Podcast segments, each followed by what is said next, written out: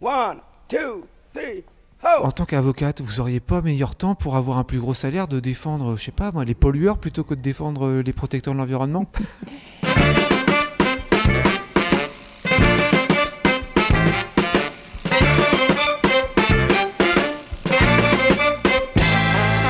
Salut tout le monde, vous écoutez Pause Vélo. Et ça va être un épisode chargé puisqu'on va euh, y consacrer deux sujets sur la marche bleue et sur le Pro Vélo Info numéro 63. On est avec Irène et Julia. Alors Irène, toi tu participes à la marche bleue, c'est ça?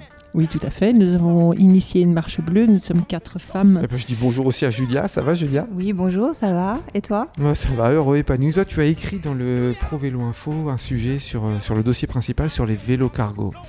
Et, les problèmes d'homologation.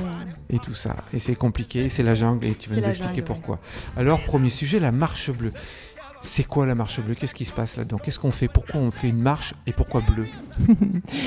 La marche bleue est en fait une initiative qui a été euh, engagée par euh, quatre femmes qui, chacune dans leur domaine, estiment être arrivées au bout de ce qu'elles peuvent faire pour alerter sur le climat et vraiment euh, inviter les politiques, les économistes et toute la population à tout entreprendre avec une priorité absolue pour que nous atteignions le niveau net zéro des émissions de gaz à effet de serre. Euh, marcher, c'est bouger, c'est sortir de l'inertie et se dire, OK, on a nous, comme citoyens, encore quand même une responsabilité, nous devons la prendre, nous devons saisir cette, euh, cette possibilité qui nous est donnée de nous exprimer. Donc nous marchons. Euh, chaque pas dans la même direction, c'est de dire, ben, voilà, nous invitons, et c'est l'appel que nous, que nous portons, euh, la marche bleue, c'est vraiment de dire que euh, les politiques et les économistes doivent vraiment prendre leurs responsabilités, et nous aussi, comme citoyens, les inciter et dire, nous, la population, on veut que les mesures soient prises. Alors en fait, c'est parti de Genève, et puis ça marche, ça marche jusqu'à Berne, la capitale, pour aller s'adresser aux, politiques, les secouer et tout ça. C'est ça. Et tout le long de la marche, il y a, vous avez des rendez-vous. C'est ça. Alors nous sommes partis de la Genève internationale parce que le climat est un défi qui nous concerne tous et qui est un défi mondial.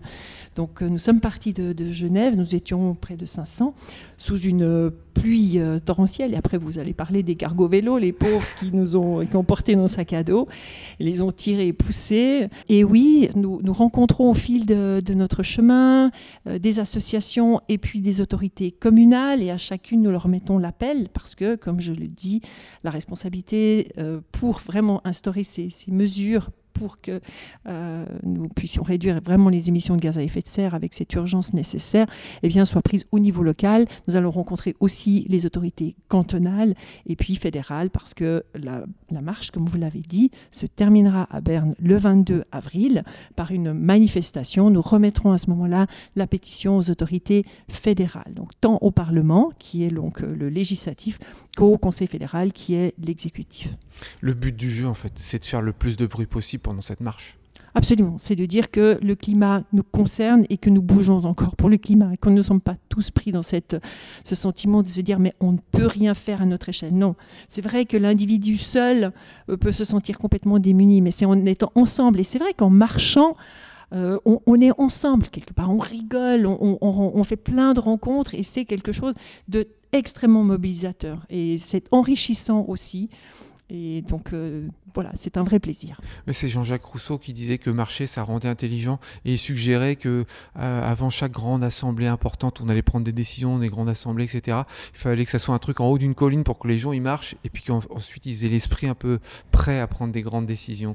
c'est possible. En tout cas, le directeur du GIEC, donc du groupe international d'experts sur l'évolution du climat, nous dit qu'il ne faut pas marcher il faut courir, tellement il y a urgence. Ah oui.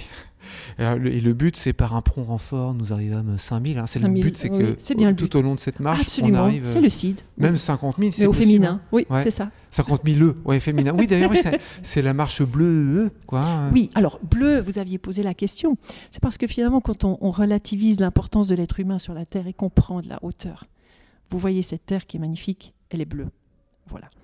Et oui, c'est une marche qui est portée par des femmes, initiée par des femmes, portée par des femmes, mais nous avons euh, toute, une, euh, toute une ribambelle d'hommes qui nous accompagnent, dont justement ceux qui euh, pédalent pour nous rendre service. Oui, pour prendre tout le matos. Et Irène, peut-être j'aurais dû poser cette question-là au début. Vous êtes qui? Pourquoi vous vous engagez dans cette marche-là? Je suis avocate. Je me suis investie pour la défense de militants du climat qui ont euh, fait des actions de désobéissance civile absolument pacifiques. Peut-être euh, vos auditeurs ont-ils entendu parler de la partie de tennis euh, au, Crédit Suisse. Ils ont été acquittés en première instance, condamnés en deuxième instance. Nous sommes actuellement à la Cour européenne des droits de l'homme. Donc je me suis investie avec des consoeurs et confrères dans ces procès. Et puis nous avons aussi fondé une association Avocate pour le climat. Nous allons engager des actions en responsabilité contre l'État et contre les entreprises. Cela dit, pour ma part, je suis arrivée au constat que entreprendre ces actions en justice euh, contre, comme je l'ai dit, l'entreprise ou l'État euh, nécessitera du temps et que la réponse judiciaire qui sera donnée le sera dans beaucoup d'années, dans 4, 5 ans, si ce n'est pas 10 ans, et c'est beaucoup trop tard, puisque c'est maintenant qu'il faut agir. Et puis pour revenir aux, actions euh, des désobéissances civiles, eh bien, c'est vrai que les condamnations ont eu pour effet tout de même de démobiliser ces jeunes. Et c'est extrêmement triste. C'est, pour ma part, je l'estime extrêmement injuste aussi. Et je pense que le signal que la justice a donné, en tout cas au niveau suisse, est regrettable. Alors, question méchante, gratuite. En tant qu'avocate, vous n'auriez pas meilleur temps pour avoir un plus gros salaire de défendre, je sais pas moi, les pollueurs plutôt que de défendre les protecteurs de l'environnement? Je vois du sens à mon travail. Voilà. Nous sommes plusieurs avocats, nous le faisons bénévolement. Voilà, c'est du temps que nous prenons pour ça, mais qu'est-ce que ça nous enrichit terriblement. Ces jeunes nous disent merci, nous leur disons merci, ils nous disent non, c'est à vous qu'on dit merci, nous leur disons de nouveau merci à vous. Voilà, on fait tout ce qu'on peut à notre niveau. Et vraiment, je pense que euh, aussi à vos auditeurs, chacun doit s'interroger quant à son pouvoir d'agir. Vous, par la radio, euh, vous informer. Chacun dans son entreprise doit se dire est-ce que je ne peux pas interpeller ma hiérarchie et dire il faut qu'on change les choses parce que nous avons tous ce pouvoir. on a tous le pouvoir de faire un petit quelque chose. On dit des fois les entreprises sont trop grosses, mais si on n'achète pas les saloperies qu'ils font, eh ben on les fait s'effondrer ces entreprises-là. On va parler euh, du Pro Vélo Info. On a une lecture de Quentin sur un article qui parle de pédaler à Paris. Nous pédalons à Paris. Paris, un enfer pour les cyclistes. Arrosir les idées reçues. Nous sommes un couple de Parisiens, habitant dans le 20e arrondissement, et nous vélo à fond, pour Yann depuis toujours, et pour moi, Elsa, depuis maintenant 12 ans. L'avantage de la ville de Paris, c'est qu'elle est assez petite. 18 km d'est en ouest et 9 km et demi du nord au sud. Traverser la capitale en deux roues prend moins d'une heure. Suite à la crise Covid, de nombreux et nombreuses parisiennes ont adopté le vélo, la trottinette ou le monocycle comme moyen de déplacement, plus 61% pendant la crise elle-même. La ville de Paris a multiplié les pistes cyclables depuis maintenant quelques années, et elle vise une ville 100% cyclable à l'horizon 2026. Aujourd'hui, elle compte plus de 1000 km d'aménagements adaptés, dont plus de 352 km de pistes. Mais les usagers et les usagères du vélo réclament une politique vélo encore plus ambitieuse. Surtout, la création d'un réseau cyclable complet et sans interruption. À ce jour, les aménagements ne suivent pas les promesses faites dans le plan vélo de la ville de Paris, alors que la fréquentation des pistes cyclables a augmenté de 78% entre 2019 et 2021. Un point positif, et que Paris cherche à construire les aménagements cyclables dans une démarche concertée. Chaque projet fait l'objet de réunions permettant de consulter les associations cyclistes parisiennes dans le cadre du comité vélo paritaire. Une évolution que je trouve importante et qui facilite mes trajets, c'est la généralisation des doubles sens cyclables dans des rues à sens unique pour les voitures. Cependant, il va falloir un peu de temps pour que les automobilistes s'habituent aux deux roues, à contresens de leur point de vue. Un autre développement intéressant est à relever. Jusqu'à maintenant, le trafic automobile était favorisé via la régulation de feux tricolores. Mais aujourd'hui, la priorité est de plus en plus donnée aux bus, aux tramways et aux vélos, grâce à un système d'ondes vertes, favorisant ainsi des déplacements plus fluides pour les cyclistes. Je vois aussi s'améliorer le nombre d'arceaux disponibles pour fixer nos vélos de manière sûre, et de nouvelles places sécurisées dans les vélobox, accessibles sur abonnement, sont aussi désormais disponibles sur l'espace public. Un vélobox étant un abri couvert et fermé pouvant contenir jusqu'à une dizaine de cycles, placés en différents endroits de Paris. Les aménagements ne sont cependant pas toujours bien adaptés. Parfois, le partage de la voie entre tous les modes de transport s'avère complexe. Par exemple, le passage vers la rue Jaurès, la plus grande avenue du 19e arrondissement, doit bien et prudemment se négocier. La place de la Bastille fait partie des aménagements difficiles à appréhender pour tous et toutes les usagères de la route.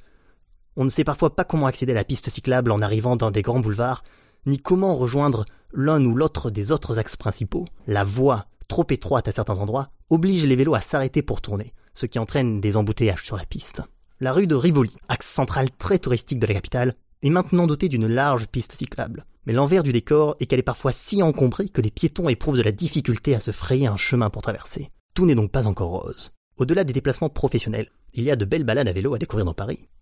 Par exemple, un trajet aménagé, classique, le long de la Seine, pour profiter des lieux et monuments emblématiques de la capitale, ou la découverte des bois, celui de Vincennes ou de Boulogne, relié entre eux par un itinéraire à vélo, appelé la rive gauche. Paris tient également à offrir de beaux moments aux cyclistes. Chaque année, la ville organise une journée sans voiture. Depuis 2015, elle a lieu vers le début de l'automne et transforme la capitale en paradis du vélo le temps d'un dimanche. Il existe une action appelée Paris Respire. De nombreux axes et quartiers, tels le canal Saint-Martin ou la butte aux Cailles, sont fermés aux automobiles et entièrement dédiés aux cyclistes et aux piétons et piétonnes certains dimanches et jours fériés. Les amoureuses et amoureux de la petite reine peuvent s'en donner à cœur joie. En ce qui nous concerne, nous roulons à Paris depuis des années. Et nous voyons une nette évolution positive. Yann, passionné de cyclisme, pédale quelle que soit la météo du jour. Pour lui, prendre le vélo représente une sensation de liberté. Il peut organiser son temps et ne dépendre que de lui-même. Mais c'est aussi un moment sportif. Il aime rouler vite et sait s'insérer dans le trafic entre bus, voitures, scooters et autres vélos qui se partagent la voirie. Son trajet commence par de la descente et ne comporte hélas que peu de pistes cyclables. Sur le retour, il s'amuse à changer de trajet pour le plaisir de pédaler plus longtemps. Il se dit hyper concentré quand il roule et sa vigilance reste en tension maximale tout le long du chemin car les surprises surgissant de nulle part sont nombreuses, surtout des piétons et piétonnes peu attentives. Yann entretient un rapport physique avec sa machine. Elle la maintient en forme. Pour moi, le vélo est un moyen de transport qui me permet de me rendre à mes activités professionnelles en évitant les métros bondés. Je me suis fait offrir un vélo électrique pour réussir à remonter notre rue, la rue de Ménilmontant. Elle est, comme son nom l'indique, l'une des rues les plus pentues de Paris, près du quartier de Belleville, un des plus hauts points de Paris. Contrairement à ce que beaucoup imaginent, Paris n'est pas une ville plate. Au contraire, elle possède plusieurs petites collines et à vélo, ça compte. J'aime sentir le temps qu'il fait, profiter de la pluie, du vent et du soleil, avant d'entrer dans un bureau pour la journée. Quel bonheur de m'imprégner de Paris, de repérer des graphes que je n'avais pas encore vus, de sentir l'air de la ville. Mon trajet à vélo est très sécurisant.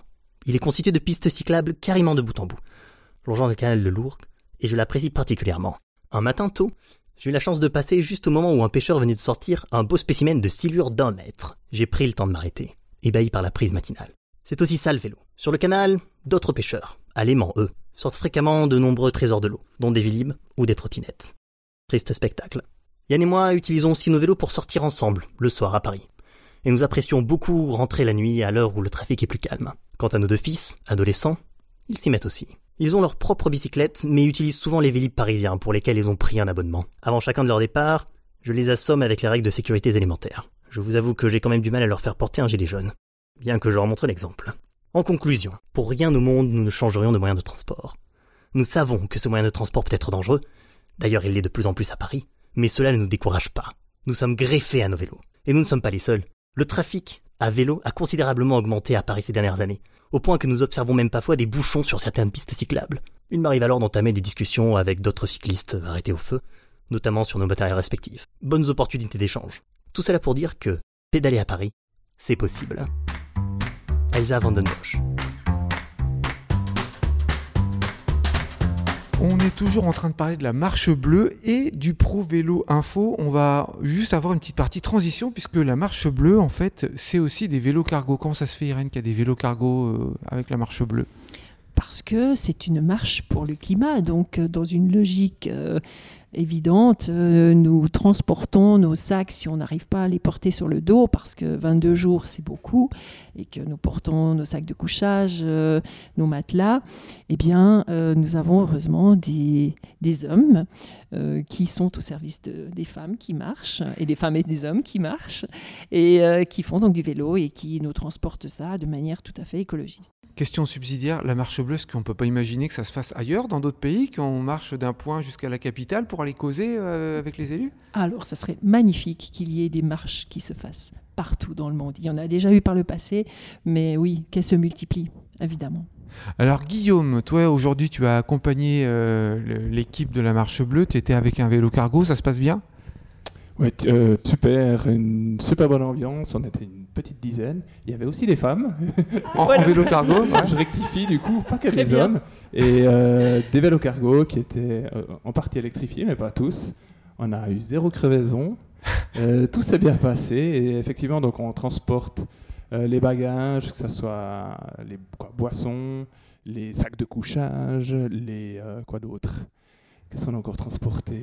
À la bouffe, les vêtements, tout. Tout à fait, le ravitaillement, donc on, la sono, tout à fait. Et puis tout s'est bien passé. Ça fait combien de marcheuses et puis combien de vélos cargo? Ça fait à peu près?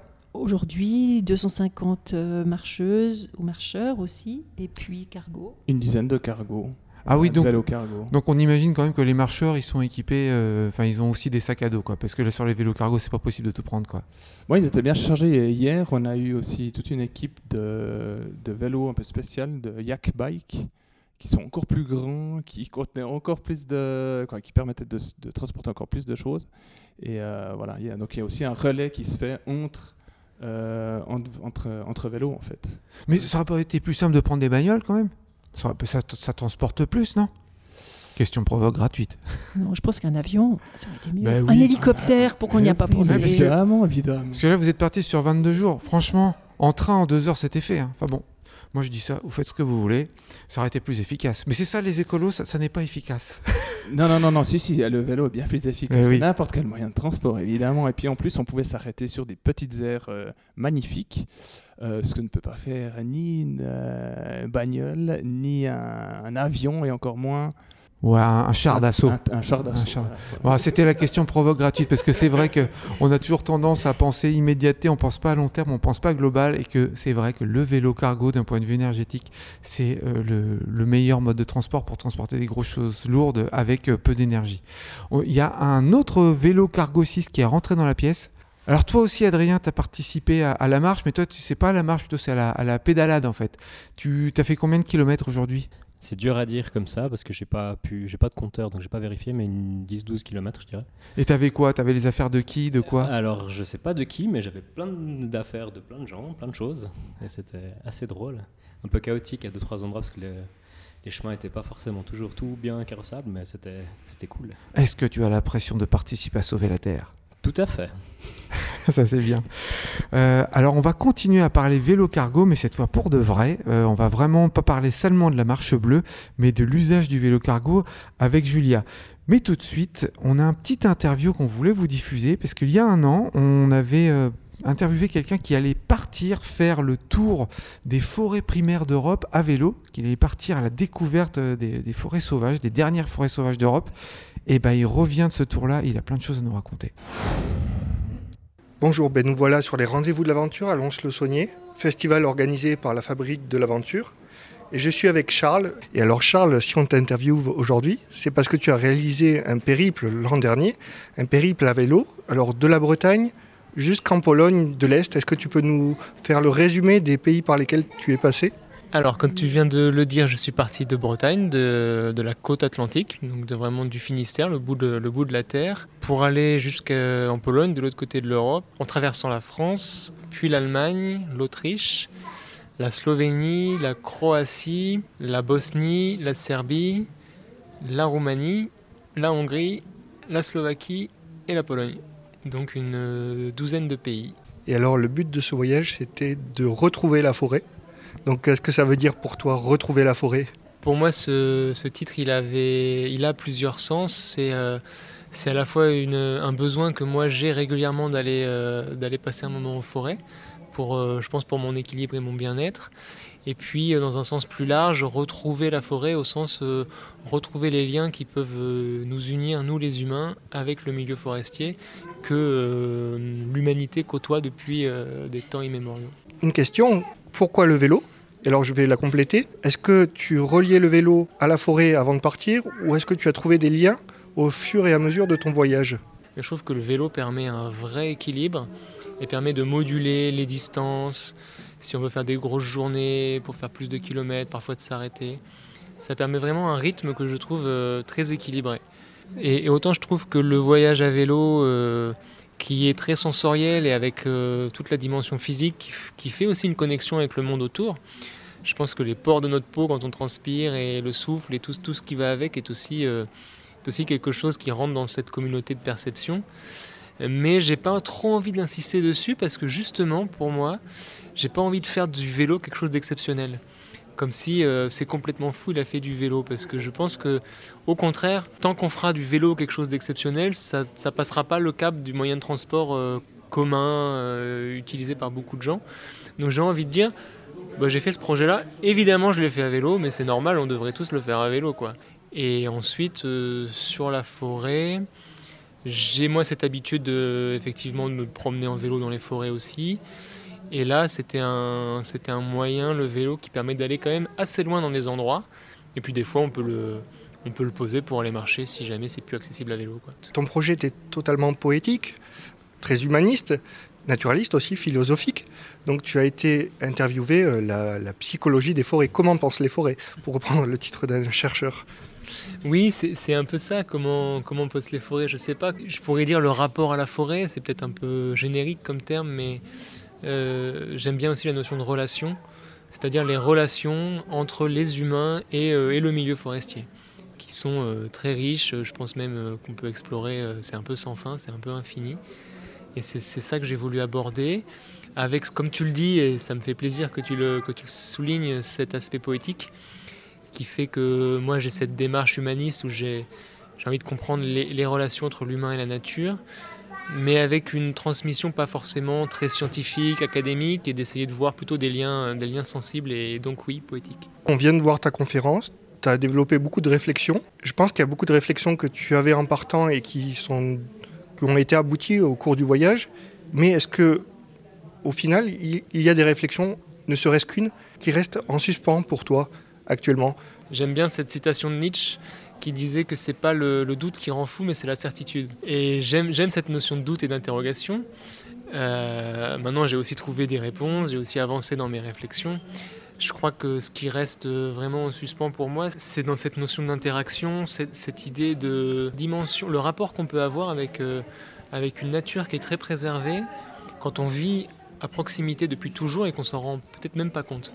Ça, c'est quelque chose qui m'interroge beaucoup. Comment les gens perçoivent leur milieu?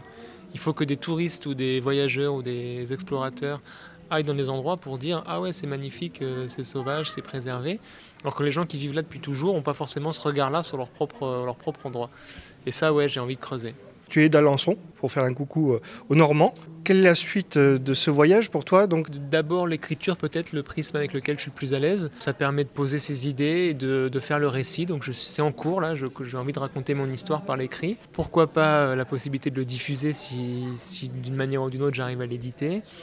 Et puis j'ai aussi pendant mon voyage beaucoup filmé, donc j'ai des images que j'aimerais bien monter à travers un film assez court sans, sans, grande prétention, mais surtout dans l'objectif de, transmettre et de partager au plus grand nombre. Tu as été chercher, tu as été retrouver la forêt, mais toi, si on veut te retrouver, comment on fait? Plus simple, je pense, c'est le site internet que j'ai créé. Hein, c'est retrouverlaforêt.com. J'ai une présence euh, sur les réseaux sociaux, Retrouver la forêt, et j'ai une page euh, Facebook et Instagram. Euh. Merci Charles, merci pour cette belle invitation. Merci beaucoup Florian. Bon, c'est magnifique de parcourir les forêts euh, en vélo, mais peut-être que ça aurait pu durer plus longtemps s'il avait eu un vélo cargo et encore plus de matos. Alors on va parler vélo cargo avec Julia. Toi, tu as écrit dans le Pro Vélo Info, tu as participé au dossier sur euh, les, vélos cargo et l'intitulé c'est un peu la jungle des vélos cargo. Pourquoi c'est la jungle dans le monde des vélos cargo? Alors c'est la jungle dans le monde des vélos cargo parce qu'on pense que les produits qu'on trouve sur le marché actuellement euh, va un petit peu plus vite en fait que les lois qui sont euh, qui devraient être adaptées à ce type euh, de vélo.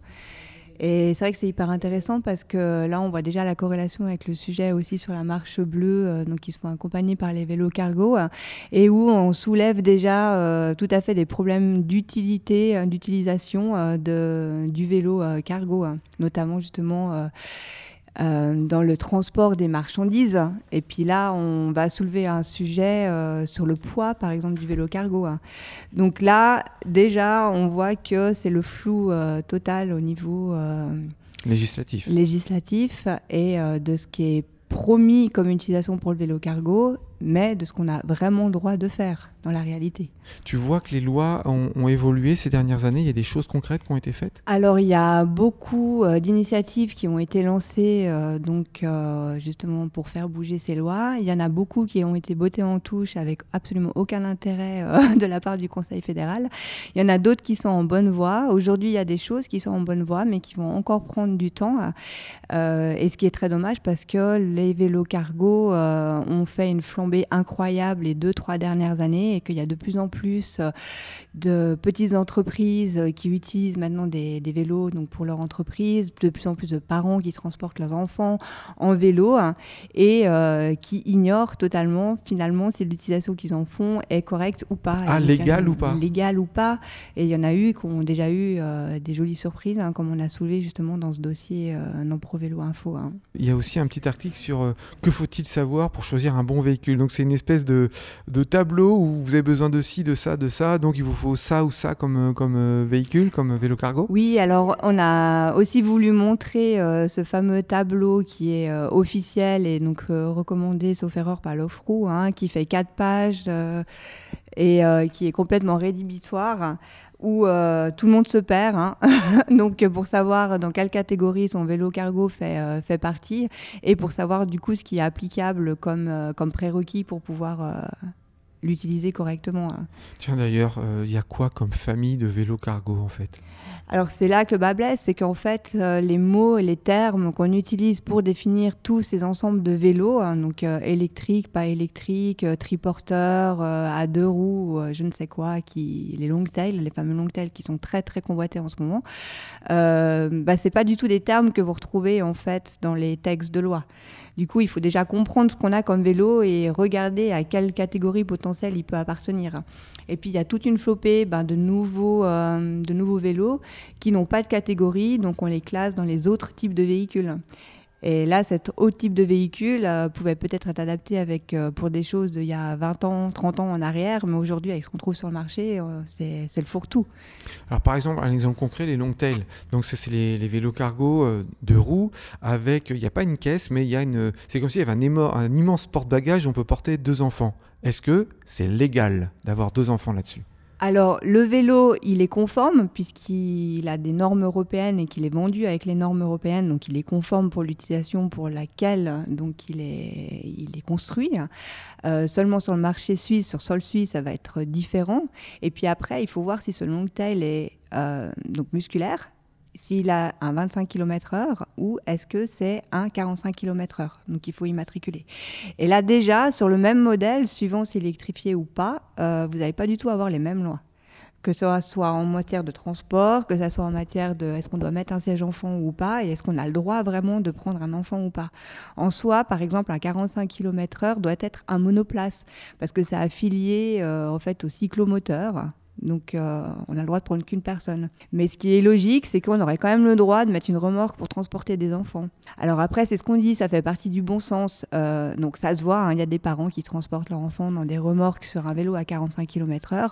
Mais euh, tous les professionnels du vélo et puis tous les gens qui sont, je pense, attachés à la sécurité de leur bambin, personne n'a envie de mettre une remorque avec des enfants derrière un cyclomoteur. Quoi. Tu m'étonnes. On voit que c'est quelque chose qui est en train de prendre son essor vraiment. euh, ça, ça se multiplie. On va dire, il y a avant Covid, il- on voyait pas de vélo cargo dans les rues, Et ma- enfin, ou rarissime. Quelques yeux expérimentés, quelques yeux expérimentés. Mais aujourd'hui, c'est. Tu as des Mm. chiffres sur ça, sur l'explosion des vélos cargo?